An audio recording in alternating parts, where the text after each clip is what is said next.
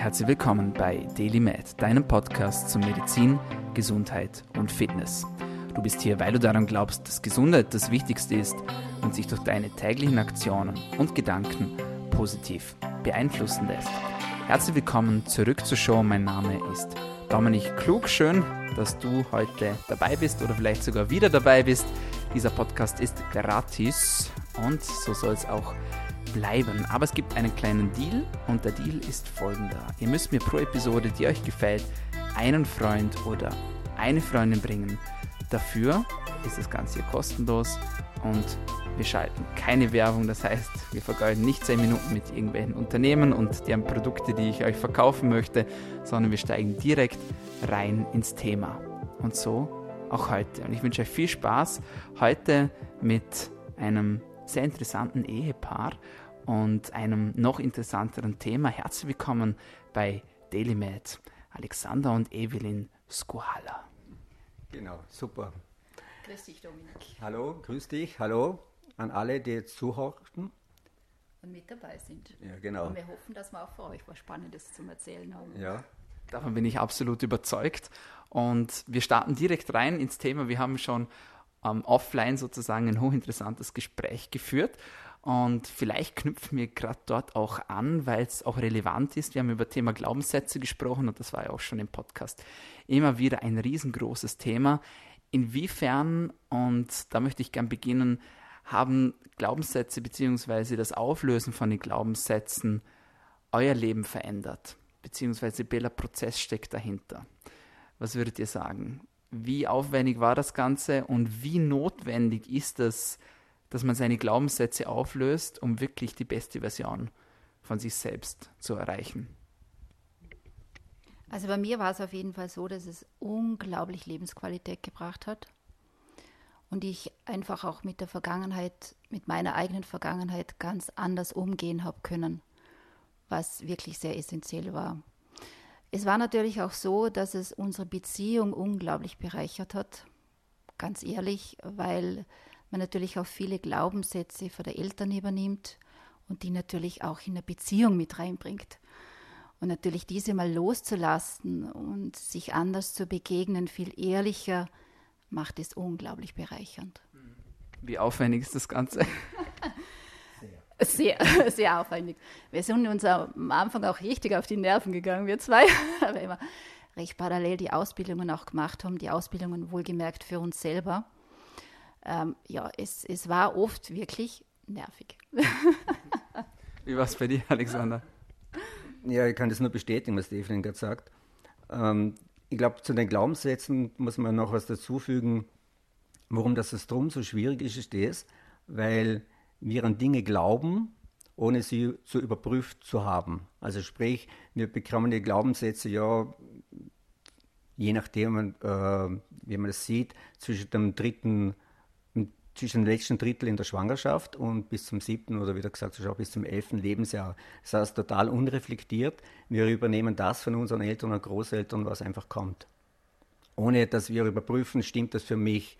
Das mag zwar in den ersten sieben Lebensjahren noch so sein und noch so stimmen, in irgendeiner Art und Weise, nur wenn wir älter werden, äh, sollte man eigentlich dazu übergehen, zu hinterfragen, stimmen diese Glaubenssätze noch, die wir von unseren äh, Vorfahren übernommen haben und von unseren Eltern. Und das ist die harte Arbeit, sich daran zu gewöhnen, zu hinterfragen, kommt es von mir, glaube ich daran, oder kommt es von meinen Eltern oder Großeltern, weil sie daran geglaubt haben. Und das ist, glaube ich, das Schwierige daran zu erkennen, woher das kommt und dann auch aufzulösen. Also dann ist ja der nächste Punkt. Das Erkennen ist ja das eine, äh, daran zu arbeiten und aufzulösen ist ja der andere Punkt. Absolut. Wie kann es sein, dass das Ganze noch vor dem Leben beginnt, sage ich jetzt mal? Da werden Sie jetzt viele fragen, also kann ich nicht verstehen. Ja? Hast du eine Erklärung dafür? Also vor dem Leben, also wie man gesagt, im, im letzten Drittel der Schwangerschaft, ist es also so, dass der Fötus natürlich sehr viel mitbekommt. Zwar nicht die Sprache, aber die Emotion der Mutter vor allem. Und äh, wenn er ein bestimmtes emotionales Muster permanent mitbekommt und natürlich auch die Geräusche im Hintergrund hat, danach wird er, wenn er auf der Welt ist und die Geräusche wiederkriegt, also sprich, er kennt die Musik, aber den Text noch nicht, Und wenn er dann auf der Welt ist, der Fötus, also das äh, Ungeborene, äh, das Geborene, erkennt dann auch, hey, Moment einmal, die Musik kenne ich und jetzt kenne ich den Text auch dazu. Und das ist, glaube ich, der Grund, dann, wo wir erkennen, ah, das kenne ich hier irgendwo von der Emotion her. Die Mama hat sich erschreckt oder der Mama ist es schlecht gegangen in der Zeit. Ähm, und jetzt kennen wir auf einmal den Text auch zu dieser Musik dazu. Absolut. Und das ist auch das, wo mich also wirklich immer wieder vom Hocker haut. Da gibt es diese eine Studie, die ich immer wieder gerne zitiere. Ich weiß nicht, ob ihr die kennt mit den Mäusen. Ähm, kurz zusammengefasst, die Eltern, also die Mäuseeltern sozusagen, wurden konditioniert mit einem Elektroschock bei einem gewissen Ton. Mhm. Und immer wenn sie schlussendlich den Ton gehört haben, ja, haben sie den Schmerz verspürt und sind zusammengezuckt, obwohl sie den Stromstoß gar nicht mehr bekommen haben. Ja. So, soll man sagen, okay, ist logisch, ja, so wie man es kennt vom Hund, der Konditionierte mit der Glocke, ja, und dem läuft das Wasser im Mund zusammen, wenn die Glocke bimmelt, weil er Hunger bekommt. Und jetzt kommt es aber wirklich dick und man hat dann herausgefunden, dass das nicht nur bei den Eltern der Mäuse funktioniert, sondern sogar bei den Kindern. Das heißt, man hat die Mäuseeltern ähm, sozusagen schwängern lassen und dann die Babymäuse sind auch bei dem Ton zusammengezuckt, obwohl sie eigentlich überhaupt nichts damit zu tun gehabt haben. Das heißt, man hat eigentlich damit bewiesen, dass auch Emotionen bzw. eigentlich ja, emotionale Erlebnisse vererbbar sind und wenn man sich das vor Augen führt, dann tut sich natürlich eine riesengroße neue Welt auf, wo wir bislang noch keinen Zugang dazu hatten. Und das ist nicht zu vernachlässigen. Genau, das stimmt. Ich glaube, da kann Develin sicher mehr dazu sagen, weil sie in der aufdeckenden Hypnose ähm, sehr viel arbeitet damit. Aber das ist wirklich so, dass die bestimmte Emotionen über die Generationen hinweg weiter vererbt werden. Ich glaube, da kennst du mhm. die. Und dann natürlich oft ähm, wenn diese eingeschlossenen Emotionen da beginnen zu wirken, oft wirklich vielfältige Probleme verursachen. Ganz oft. Wie zum Beispiel?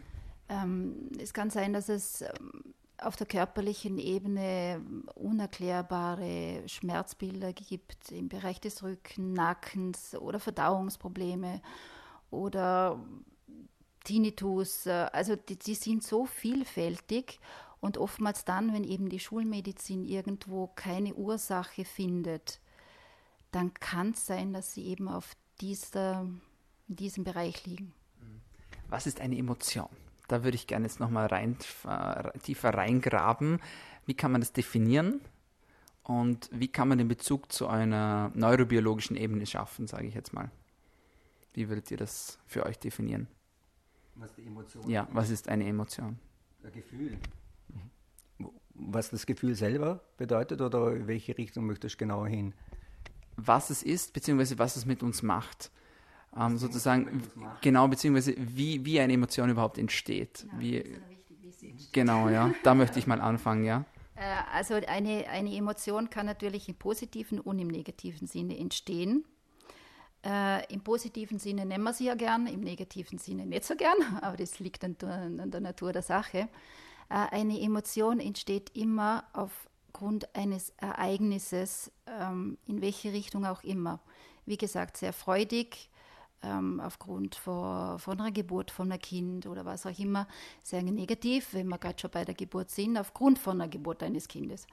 Ähm, diese, dieses Gefühl kann nun passieren, dass es sich im Körper, wie kann man das sagen, so quasi verfestigt vor allem, äh, wenn man jetzt noch davon ausgeht, dass es natürlich den feinstofflichen Körper auch noch gibt, dann passiert es hauptsächlich dort.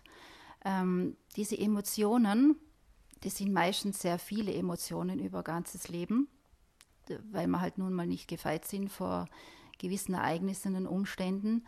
Ähm, die fügen sich dann oftmals auch zusammen und vergrößern sich. Und wie gesagt, umso größer, dass diese Emotionen, diese eingeschlossenen Emotionen werden, umso mehr oder besteht die Gefahr, dass sie zu Blockaden führen. Blockaden, wie gesagt, in Form der Körper, auf der körperlichen Ebene, aber oftmals auch einfach auf der psychischen Ebene. Das heißt, wenn ich das jetzt zusammenfasse, eine Emotion beginnt ja quasi mit einem Erlebnis, sage ich jetzt mal. Ja? Und ich kann ja eigentlich nicht unterscheiden zwischen wahr und falsch ab und zu, sage ich jetzt mal.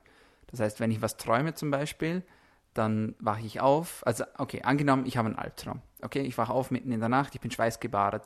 Ich habe, keine Ahnung, geträumt, dass meine Eltern gestorben sind zum Beispiel. Ich wache auf, ich bin schweißgebadet, mein Herz rast, ich stehe im Bett, ich schreie vielleicht sogar, merke aber im selben Moment, dass es nur ein Traum war, glücklicherweise. Das heißt, ich habe aber trotzdem die Emotionen und ich habe trotzdem auch die körperlichen Erscheinungsbilder. Das heißt aber auch im Klartext, dass mich sozusagen eine Emotion krank machen kann. Kann man das so sagen? Kann man so sagen, ja genau.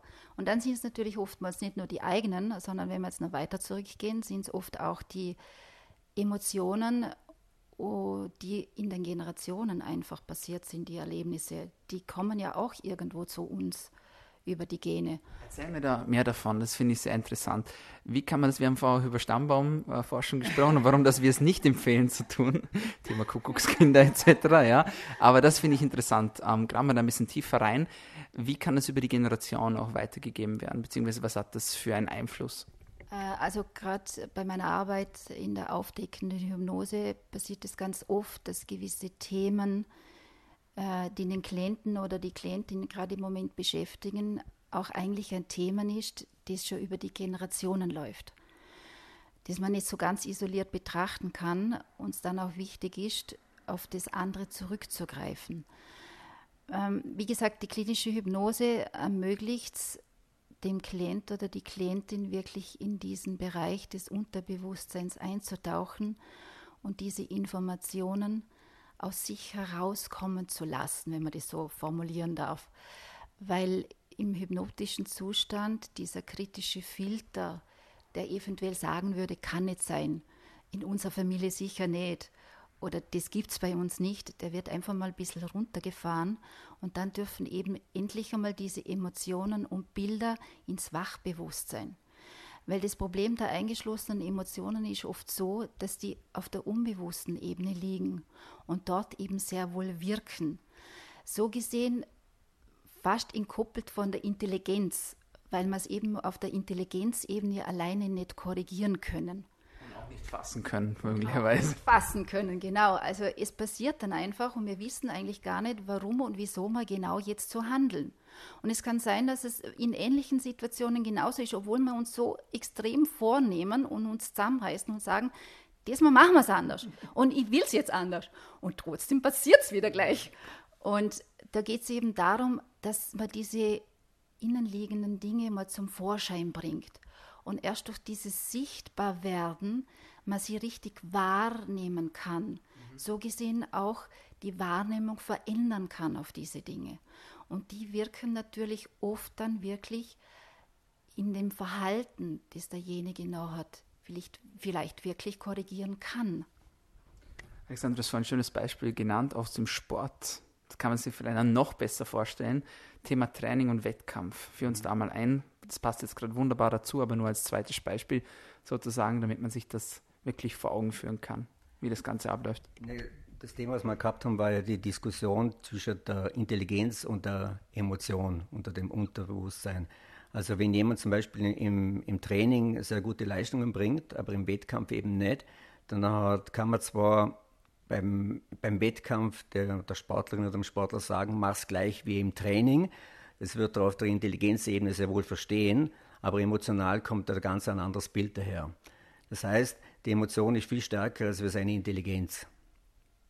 Und die Emotionen leiten uns, während die Intelligenz im Prinzip dann nur noch Passagier ist an der ganzen Geschichte.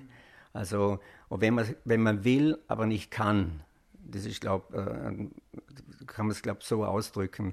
Äh, der Mensch will, aber er kann es nicht, weil die Emotion einfach zu stark ist, die ihn davon abhält, das zu tun, was er eigentlich gerne möchte.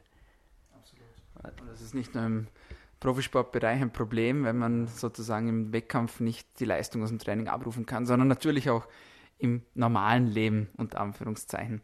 Gehen wir mal ins Thema auf Unterbewusstsein noch ein bisschen genauer ein. Wie würdet Sie das Unterbewusstsein erklären für jemanden, der jetzt gar nichts vielleicht mit dem Begriff anfangen kann? Also das Unterbewusstsein speichert von der Zeugung weg äh, bis zum heutigen Tage sämtliche Emotionen und Ereignisse, die stattgefunden haben. Also das ist ein, wie ein Computer. Die, die Festplatte ist im Prinzip unser Unterbewusstsein und das, was wir auf dem Computer oder auf dem Bildschirm sehen, ist unser Bewusstsein. Und das Verhältnis ist 95 Unterbewusstsein Prozent und 5 Prozent Bewusstsein. Also das heißt, wenn wir etwas bewusst machen, dann hat nicht mehr unsere Intelligenz, aber alles, was hochgradig automatisiert ist, läuft über das Unterbewusstsein ab. Also niemand denkt darüber nach, wenn ein Auto fährt, wie stark er das, dass er seine Muskelkraft einsetzen muss, um zu bremsen oder um zu lenken, damit das Auto genau in, in dem Winkel um die Kurve fährt. Das passiert alles automatisch. Das kennt, glaube ich, jeder, wenn man schon mal eine längere Strecke Auto gefahren ist. Und wenn man schreckt man sozusagen hoch und hat sich, oh mein Gott, ich war gerade so in Gedanken, wer hat denn jetzt das Auto gelenkt die letzten zwei Kilometer? Und dann ist ja einfach ganz klar das Unterbewusstsein. Warum sollten wir Kontrolle über das Unterbewusstsein gelangen? Warum ist das so attraktiv für uns, für die Menschen, für unsere Gesundheit vielleicht? Also das Unterbewusstsein, ähm, also alles, was wir automatisieren wollen, müssen wir ins Unterbewusstsein abgeben. Wie gesagt, das ist das Beispiel mit dem Autofahren, mit dem Bremsen, mit dem richtigen Bremsdruck. Wenn wir das bewusst machen wollen, würden wir scheitern. Äh, Im Sport ist es auch so. Also äh, ein Tennisspieler, der, der spielt ja selber nicht, das macht ja sein Körper. Ein Skifahrer fährt ja selber nicht, das macht ja auch sein Körper. Weil das du trennst jetzt ganz klar auch Körper von Geist. Höre ich das richtig raus? In, in dem Fall schon, weil die ganzen Informationen, die wir trainiert haben, gehen ins Unterbewusstsein. Das heißt, beim Sport braucht man circa zwischen 12 bis 1500 Bewegungsabläufe von einer bestimmten Bewegung, dass das Unterbewusstsein es so abgespeichert hat, dass es auch abrufbar ist. Jetzt muss man mir vorstellen, wenn, je höher aber der Stressfaktor ist, je weniger kommt das Unterbewusstsein in, in den Körper selber rein. Das ist der, der Grund, warum das viele im Wettkampf scheitern, weil der Stress einfach zu groß ist. Vielleicht als Beispiel von, vom, vom Gartenschlauch. Also wenn man den, den Gartenschlauch anschließt und voll aufdreht, dann kommt diese Menge, die man aufdreht, auch auf der anderen Ebene, auf der anderen Seite vom Gartenschlauch heraus. Äh, wenn wir aber beginnen, den Gartenschlauch zu knicken, dann hat es zwar immer noch gleich viel aufgedreht, aber es kommt auf der anderen Seite immer weniger raus. Das ist das Verhältnis zwischen dem, was im Unterbewusstsein abgespeichert ist und zwischen dem, was vorne tatsächlich danach rauskommt, sprich, was, was im Körper landet an Informationen. Die berühmten Blackouts im Sport, die deuten darauf hin, dass das Stresslevel so groß war, dass er einfach nicht die richtige Bewegung gemacht hat oder am Tor vorbeigefahren ist oder falsch angefahren ist oder so. Oder in Prüfungssituationen. Genau dasselbe. Fünf Minuten nach der Prüfung hat man Zugang wieder zu allen Informationen. Uh, nur während der Prüfung ist die Angst so groß oder der Druck und der Stress so groß, dass wie der Gartenschlauch im Prinzip abgedreht ist, dass die Information nicht durchfließt. Das ist eigentlich das, das Hauptproblem vom, vom Unterbewusstsein, dass zwar alles abgespeichert ist, wie beim Computer, aber es kommt nichts durch. Und warum das wir jetzt gerade auch, wenn wir vorhin über die Hypnose, über die Aufdeckende gesprochen haben, so wichtig ist, ist das, dass die ganzen Glaubenssätze so im Unterbewusstsein abgelegt sind. Wenn wir jetzt ein, ein Virus auf dem Bildschirm erkennen, dann nutzt es nichts, wenn wir den Bildschirm tauschen sondern wir müssen die Software beheben. Und das ist so im Prinzip dasselbe. Wenn wir ein Problem haben mit Glaubenssätzen, dann müssen wir ins Unterbewusstsein gehen, weil dort sind sie abgespeichert. Das ist ein Softwareproblem, ist kein Hardwareproblem. Also das Hirn funktioniert ja trotzdem noch. Und äh, das sind, glaube ich, die, die, die gute Gründe, ähm, dass man mit der Intelligenz eben nichts ausrichten kann, weil das das Bewusstsein ist, aber das Unterbewusstsein muss man umprogrammieren und da muss man hinkommen zu dem. Wenn ich jetzt sage, mach das so oder so, aber die Emotion ist ganz eine andere, dann kommen wir nicht dahin. Das heißt, die Hypnose bietet da ein recht gutes Betätigungsfeld, um die Programme, die Glaubenssätze zu verändern. Bevor wir ins Thema Hypnose einsteigen, möchte ich, weil das, dass jeder nochmal versteht. Wir haben jetzt quasi, um das zusammenzufassen, eigentlich gesagt, dass wir durch unsere Gedanken beziehungsweise durch unsere Erlebnisse, unsere Emotionen oder aus denen sich schlussendlich Emotionen ergeben, unser Computer füttern, sprich unser, unser Bewusstsein eigentlich füttern. Und diese Emotion wiederum, also der Gedanke führt zur Emotion, die Emotion führt zu einer körperlichen Reaktion. Wenn ein Gedanke, genau, wenn der Gedanke, wenn ein Gedanke zu einer körperlichen Reaktion führen kann, die uns krank macht, dann müsste es ja auch eigentlich umgekehrt der Fall sein, dass uns ein guter Gedanke eigentlich gesund macht, oder? Das sind die Cebo-Brüder, glaube ich. Die Nocebo und der Placebo. Die, die, Gedanken, die gesund machen, ist der Placebo und der Nocebo ist der, der schwächt. Und das ist genau das, das Thema, das ja in der, in der Geschichte jetzt vielfach bestätigt ist und sichtbar ist, dass jemand ein Scheinmedikament kriegt und auf das der Körper beginnt zu reagieren. Also der, der Joe Dispenza, glaube ich, den, den kennt man so. Ja. Ich weiß nicht, ob die Geschichte schon mal erzählt hast bei ihm, wie es bei ihm war. Sollen wir mal kurz? Ja. Okay. Also, der war, glaube ich, 24 oder 25 und war Triathlet und hat beim Triathlon auf dem Fahrrad hat ihn ein Auto zusammengeführt, von hinten. Ähm, er stand ins Spital gekommen und hatte der 8., 9., 10., 11., 12. Brustwirbel gebrochen und der erste Lendenwirbel. Der achte Brustwirbel äh, war um 60 Prozent zusammendrückt und auch zerquetscht. Also er hat anscheinend ausgeschaut wie eine Brezel. Und das, das war die Diagnose. Die Prognose für ihn war das, dass es geheißen hat, er wird wahrscheinlich nie mehr gehen können, weil sobald er beginnt aufzustehen, wird das Rückenmark das nicht tragen können oder das Skelett nicht tragen können und er wird querschnittgelähmt sein ab dem achten Brustwirbel. Und er hat sich dann auch von mehreren Ärzten ähm, sich untersuchen lassen und jeder hat gesagt, er muss sich einen, einen, einen Stab, einen Metallstab ins Rückenmark einsetzen lassen, um dort die Wirbel zu befestigen, damit er überhaupt in der Lage ist, irgendwann einmal gehen zu können. Und da er sich schon mit den Gedanken gespielt hat und das einmal so zu probieren, hat er sich dann selber entlassen, ist zu Freunden gebracht worden und hat daran gearbeitet, seinen Rücken also seine Wirbel zu korrigieren. Und zwar indem, dass er sich vorgestellt hat, wie jeder einzelne Wirbel wieder gerade drinnen steht, gesund. Ähm, und jedes Mal, wenn er beim Wirbel angekommen ist, wo Zweifel gekommen sind, wo Ängste gekommen sind, dass er die falsche Entscheidung getroffen hat, dass er doch besser operiert worden wäre oder so, hat er wieder von vorne begonnen. Er hat sechs Wochen gebraucht, vormittags zwei Stunden, nachmittags hat er zwei Stunden meditiert, sprich er hat sich visualisiert, wie sein, seine Wirbel gesund und gerade drinnen stehen. Nach sechs Wochen hat er das erste Mal erlebt, dass er sein, seinen Körper gesund gesehen hat. Und dann hat es nur noch dreieinhalb Wochen gebraucht, bis er aufstehen hat können. Und nach zwölf Wochen ist er wieder ins normale Leben zurückgekommen.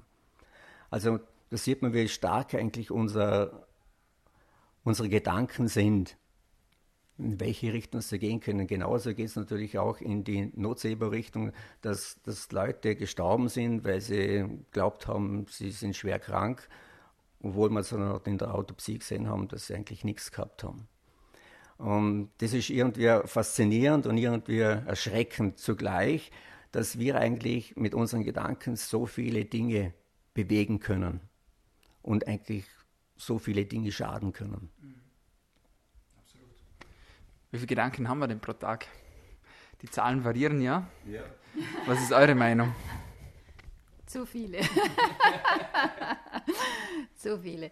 Also die, die meisten gehen davon aus zwischen 60 und 90.000. Und das ist schon pro wirklich Tag. pro Tag, ja, und das ist schon wirklich eine unglaubliche Anzahl. Wobei, wie gesagt, viel einfach unbewusst gedacht wird. Und ähm, auch die unbewussten Gedanken wirken, das ist ganz klar selbstverständlich. Äh, oder speziell gerade diese, ja, genau. Und ähm, wie war die Zahl bezüglich der negativen Zahlen? Hast du jetzt gerade mal der negativen Gedanken? Also wie, viel wie viel Prozent der Gedanken sind negativ? Habt ihr da auch eine Zahl parat? Ich glaube, es sind, sind viele, oder? Ja, also ich glaube nur, dass 3% wirklich positiv sind. Oder? Das sind auf jeden Fall über 90% negative, das ist die letzte Zahl, die ich im Kopf habe. Ja, eben. Aber ich habe es jetzt auch nicht mehr, ich habe es zwar bei meinem Vortrag einmal gehabt, aber man vergisst die Dinge so schnell, wenn man es nicht immer braucht. Aber Fakt ist das, es sind sehr wenige, die uns eigentlich nützlich sind im Tag, die uns weiterbringen, die uns motivieren, die uns äh, dazu behilflich sind, unsere Ziele zu erreichen die meisten sind genau die, die bremsen.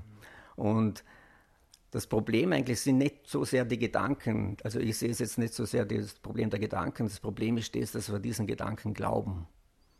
Also wenn ein Gedanke kommt und sagt, hey, Moment mal, das kann ich nicht, dann ist das ein Gedanke, der wird kommen.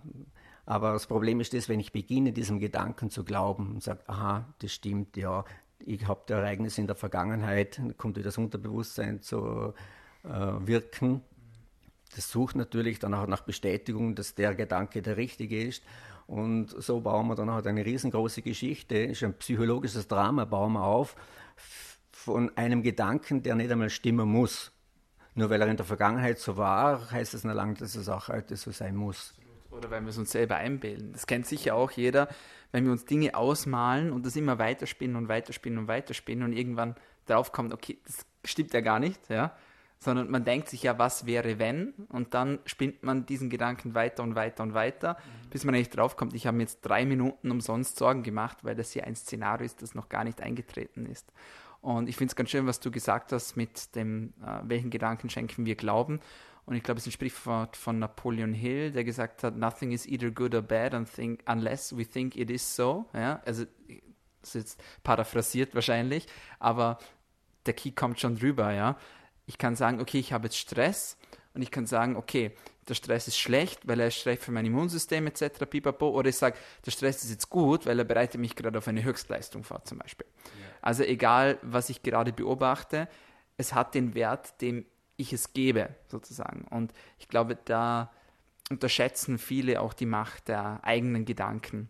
Mhm, der Sichtweisen und Perspektiven vor allem auch. Äh, wie gesagt, erstens ist schon mal die Herausforderung, den Gedanken zu hören. Also es ist schon mal schon eine große Herausforderung, bei 60.000 Gedanken jeden Gedanken zu hören, ist ein bisschen mhm. schwierig, aber wird immer besser. und dann geht es eben darum, wie interpretiere ich diesen Gedanken. Und da sind wir dann eben beim äh, Erarbeiten von speziellen Sichtweisen und Perspektiven, die mir hilfreich sein können. Wie gesagt, es liegt immer in der, in der Interpretation von diesen Gedanken. Ist er mal hinderlich oder kann ich ihn vielleicht wirklich ins Förderliche nehmen? Wie du gesagt hast, Stress. Er kann absolut positiv sein, dass ich sage, hey, der bringt mir jetzt zu einer Höchstleistung, wo ich sonst nicht möglich wäre. Er kann mir aber auch so dermaßen lähmen und blockieren, über längere Zeit dann auch, dass es wirklich zum Krankheitsbild vielleicht wird. Keine Frage. Wird, ja. Das ist das Problem. Also der Gedanke selber ist noch nicht das Problem. Der Körper schüttet Glückshormone, Endorphine aus, wenn wir glücklich sind und einen glücklichen Gedanken haben. Auf der anderen Seite Adrenalin und Cortisol, wenn wir negative Gedanken haben. Ähm, das macht noch nichts viel aus. Das Problem ist das, wenn der immer wieder kommt, wie du vorhin gesagt hast, wir beschäftigen uns immer wieder. Äh, das Hauptproblem der ganzen Geschichte ist auch das, dass wenn wir einen Gedanken haben, äh, wir uns dazu nötigen, diesen immer wieder zu denken. Und jedes Mal, wenn man denken, muss er noch einmal ein bisschen intensiver werden, damit, damit wir mehr Emotionen dafür kriegen. Also wenn man ein Droge ist wie eine Droge, ja. Und das ist, du sagst es richtig, das ist eine Droge. Also der Körper gewöhnt sich an die Adrenalinausschüttungen, Cortisolausschüttungen und verlangt sie dann nachher, so wie beim Rauchen oder beim Alkohol auch.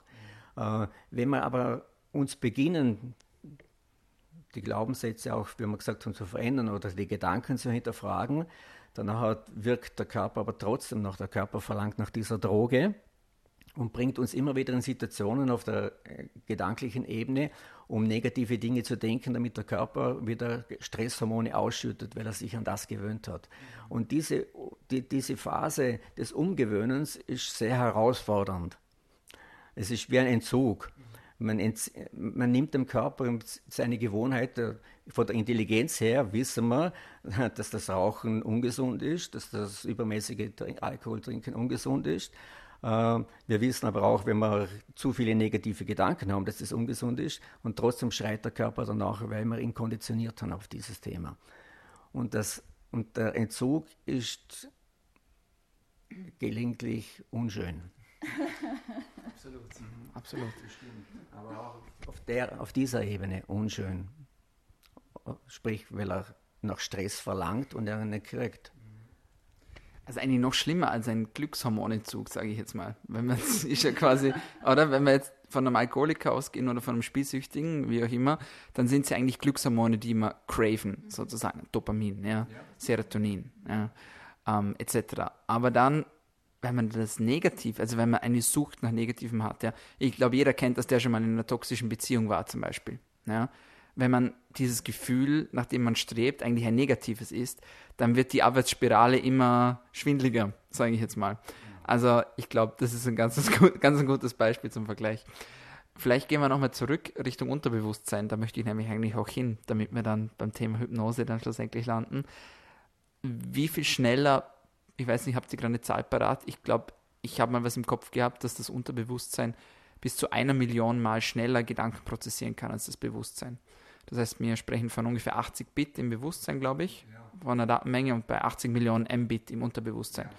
Das heißt, die Geschwindigkeit, mit der wir Informationen prozessieren können, ist unglaublich. Wenn es uns gelingt, dass wir bewusst, äh, dass wir bewusst aufs Unterbewusstsein zugreifen können, sozusagen. Ja.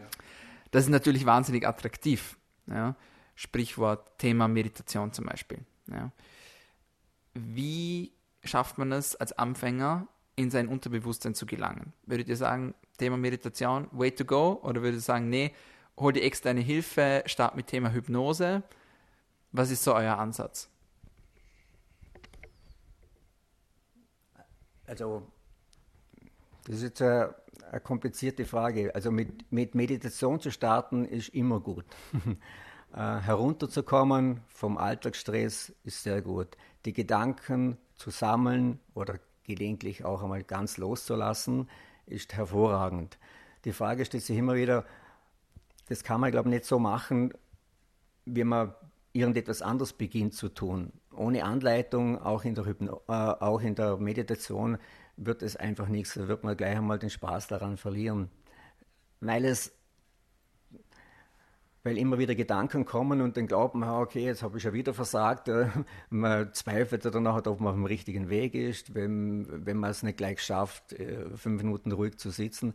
Wobei meditieren heißt ja nicht einfach nur ruhig zu sitzen, oder? Manche, also ich glaube, irgendein Sportler hat das so schön ausgedrückt, manche glauben, sie konzentrieren sich, dabei machen sie sich nur Sorgen. Also wenn ich auch die Augen schließe und mir nur Sorgen mache, dann meditiere ich ja nicht. Meditation heißt ja wirklich, der Weg nach innen zu gehen und die Kontrolle zu übernehmen, was das ich denke. Also professionelle Hilfe ist immer gut, auch in solchen Dingen. Wobei die Meditation, jetzt, das kann man auch übers Internet oder in, in, Büchern lesen, aber eine Anleitung zu haben, glaube ich, Coaching, es ist immer eine tolle Geschichte. Also auch bei dem, was wir gemacht haben, war es notwendig, ähm, Unterstützung von außen zu haben, um, um den Glauben an sich selber nicht zu verlieren und um die Motivation zu halten über einen längeren Zeitraum, weil das ist ja ein Weg, den man nicht einfach nur zwei Tage geht und dann halt aufhört, sondern der wird, wenn man es ehrlich und gewissenhaft macht, das Leben lang begleiten. Ja, ich glaube auch, das zweckmäßig ist in der Hypnose wirklich am Anfang Führung zu haben, damit man auch lernt, wo man hinschauen soll. weil man sonst einfach verleitet ist, wieder irgendwo auf der Intelligenzebene hängen zu bleiben.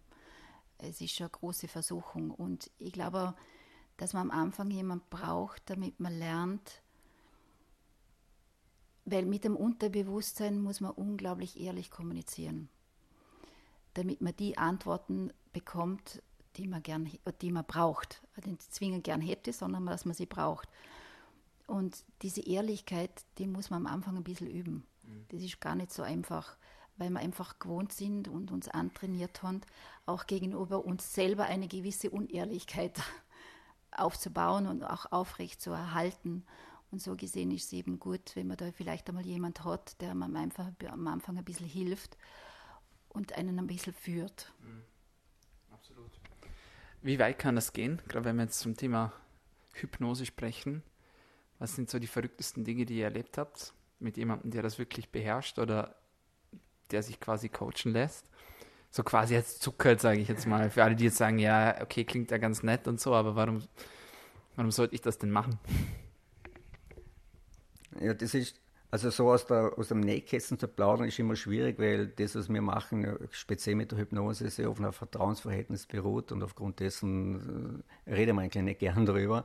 Aber was, was man so im, im Grund hinaus sehen kann, ist das, wenn jemand mit einem Thema kommt, mit einem Problem und es nicht lösbar war auf der Intelligenzebene und er es selber oder sie es selber probiert hat zu lösen und auch mit anderen besprochen haben und sie kommen auf keine Lösung, sei es im Skifahren zum Beispiel, viele Dinge oder in alten Verletzungen. Ähm, wenn man dann in der Hypnose ist, kommen auf einmal Dinge hoch an Erfahrungen aus der Person selber, das kommt ja nicht von uns, von der Coaches, sondern kommt ja von ihm oder von ihr selber hoch, äh, wie man das Thema angehen kann. Und es kommen Lösungsansätze hoch. Also das ist immer wieder hochgradig erstaunlich, äh, dass jemand mit einem Problem kommt, intelligenzmäßig es nicht lösen kann, aber sobald er in Hypnose ist, kommen auf einmal Informationen aus dem Unterbewusstsein. Ja, definitiv, also Intuition und Kreativität. Also wenn ich einen kreativen Beruf hätte, hochgradig würde nur mit Hypnose arbeiten. Im hypnotischen Zustand ist, also ich glaube, der, der, Albert Einstein hat das gesagt, dass er so eine berühmte Relativitätstheorie gefunden hat, hat er gesagt, er hat das er hat es gesehen, das war innerhalb von ein paar Stunden, war das da, hat aber zwei Jahre gebraucht, um es auf Papier zu bringen. Also es war eigentlich schon da, da sieht man mal, im Inneren drinnen war das alles schon fertig. Er hat nur noch nicht gewusst, wie die Formel dazu äh, braucht, um das auf Papier zu bringen. Also das Unterbewusstsein und auch das Überbewusstsein bringt äh, Informationen zutage, da können wir nur staunen drüber. Und das ist ja das, was, was mich eigentlich so fasziniert, dass, dass die Klienten äh, Informationen aus sich selber herausholen können, von denen sie selber nicht gewusst haben, dass sie drinnen steckt. Du hast mir einen Bericht geschickt ähm, von einem Krankenhaus, die auch Operationen machen unter Hypnose. Mhm. Und keine Pille-Palle-Operationen, also da ging es auch um Metallentfernungen sogar, ja. die teilweise schon auch wirklich verwachsen waren mit dem Gewebe. Mhm. Habt ihr da auch schon Erfahrungen damit gemacht? Also wir selber noch nicht. Also Erstens haben wir noch keinen Klienten oder Klientin gefunden, die sowas machen möchte, geschweige denn ein Krankenhaus. Und es muss auch die Notwendigkeit da sein. Also bei manchen, also wenn es welche Klientinnen gibt oder Klienten, die nicht sediert werden können oder nicht in, ähm, im Spital Narkose versetzt werden können, da würde es dann auch irgendwie Sinn. Also bei Zahnärzten, die, es gibt schon welche, die damit arbeiten, sehr erfolgreich. Aber da hat man es auch gesehen, also in, in dem Beispiel, ähm, was man sich vorstellt, dass man ein Handgelenk aufschneidet und eine Metallplatte raushämmert, weil es verwachsen ist und das Ganze ohne ähm, eine chemische Zutat, äh, da sieht man eigentlich, wie stark das die Hypnose eigentlich sein kann. Also das ist vielleicht das andere Ende. so weit muss man nicht immer gehen, oder? Absolut. Äh, für alle, die das interessiert, ähm, hochspannender Artikel und auch ein Krankenhaus in der Schweiz, das das unterstützt. Ja. Also hochinteressant für alle, die das mal googeln wollen. Bevor ich euch meine letzte Frage frage, wo kann man euch denn online finden? Jetzt haben wir schon ganz viel gesprochen, wir haben aber gar nicht über, euren, über, ein, über euer eigentliches Berufsbild geredet. Ja, ihr seid quasi Coaches, ja, Mentalcoaches, kann man das so sagen? Ja, Mentaltrainer, Coaches, ja und habe da intensiv mit den Themen Gesundheit auch ähm, auseinandergesetzt. Ihr coacht Profisportler, ihr coacht ähm, aber auch quasi Unternehmer, Führungskräfte. Unternehmer, Führungskräfte. Aber auch jede Privatperson, die interessiert ist, daran sich weiterzuentwickeln. Absolut, ja. Hochinteressant, kann ich nur empfehlen. Ist immer gut, wenn man sich selbst weiterentwickelt und manchmal braucht man eben auch ein bisschen Hilfe dazu. Und wo kann man euch online finden? Also unsere Webseite ist die www.skohala.com ähm, da steht eigentlich mehr oder weniger alles drauf, was an wissenswerten Dingen zu finden ist über uns oder über das, was wir so machen. Oder am besten anrufen. wir packen eure Telefonnummer in den Linktext. Nein, wir, wir vernetzen euch. Wir vernetzen die Homepage www.skuhala.com. Für alle, die da mehr erfahren wollen, herzlich willkommen auf jeden Fall. Jederzeit gerne. Sehr gut auch so, dass wir immer ein kostenloses Informationsgespräch anbieten. Das dauert ungefähr eine Stunde, damit man alle offenen Fragen da diskutieren kann. Und zwar persönlich, weil es doch, wenn man mit jemand in der Hypnose arbeitet, ist es eine unglaublich persönliche Angelegenheit, ganz individuell. Und da muss man einfach spüren, ob man sich da wohlfühlt. Das Um und Auf ist eben das Wohlfühlen, das Vertrauen. Da machen wir immer diese Informationsgespräche, dass uns der Klient oder die Klientin kennenlernen kann damit sie sich da äh, sagt, okay, das kann ich mir vorstellen, oder sagt, na, ihr seid nicht die Richtigen. Auch das ist mehr als nur in Ordnung. Genau, absolut, so ist es. Meine letzte Frage an euch. Welche tägliche Medizin würdet ihr denn empfehlen, damit wir alle besser, gesünder und länger leben können?